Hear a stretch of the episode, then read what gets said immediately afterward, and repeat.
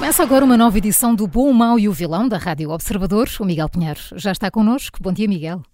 Bom dia. Bom dia. Quem é o bom de hoje? Olha, o bom de hoje é o líder do, do PS Madeira, que anunciou ontem que não se vai recandidatar uh, ao cargo. Uh, está de parabéns por isso.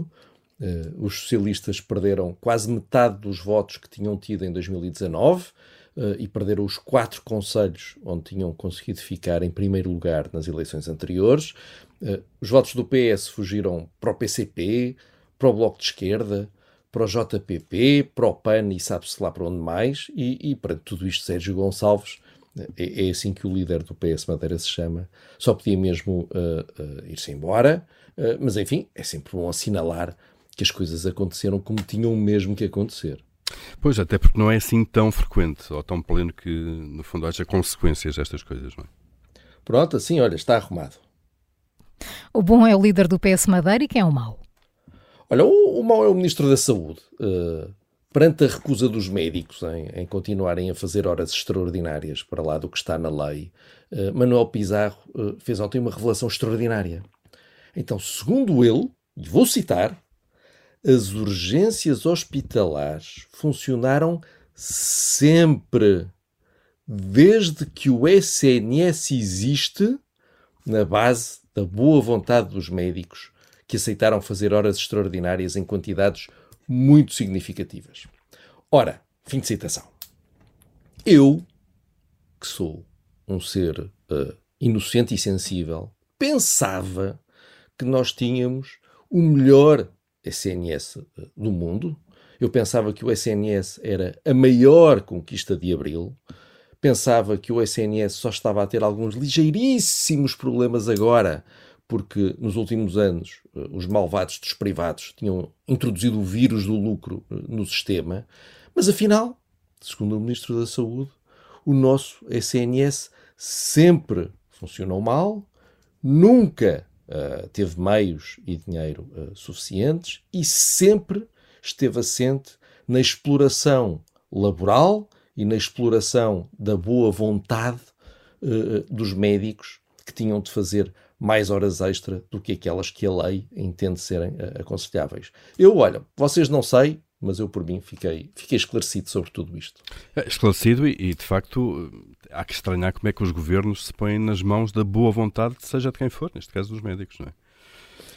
E, e oh Paulo, e boa vontade para trabalhar mais do que é suposto numa área onde a atenção, a concentração uh, e, e, o não estar em permanente, em permanente cansaço e esforço é fundamental. Absolutamente. Uma questão da qualidade do, do, serviço prestado, como é evidente. Mas, pelos vistos, é, é, é, é, como se diz, não é, não, não, não é um bug, não é? É uma, é uma feature do sistema. Pronto, os, os, os, os médicos trabalharem em horas extra, desde 74. Está certo. Miguel, só fica a faltar o vilão. Olha, o vilão é António Costa. Uhum. Uh, ontem o Primeiro-Ministro deu uma longa entrevista à TV e à CNN uh, e disse uma frase sobre habitação que fica com uma descrição perfeita do seu governo. A frase é esta: a realidade tem avançado mais depressa do que o conjunto de medidas. Uh, e realmente já tínhamos percebido que o governo de António Costa anda sempre atrás da realidade, uh, mas a culpa disso, para o Primeiro-Ministro, é sempre dos outros. Uh, faltam professores, a culpa é do Passos. Se os salários não sobem, a culpa é das empresas. Se faltam médicos, a culpa é dos próprios médicos que tardam em aderir à dedicação plena. E se faltam casas, lá está, a culpa uh, é da realidade. Uh, e quando não anda atrás da realidade, Costa anda fora uh, da realidade.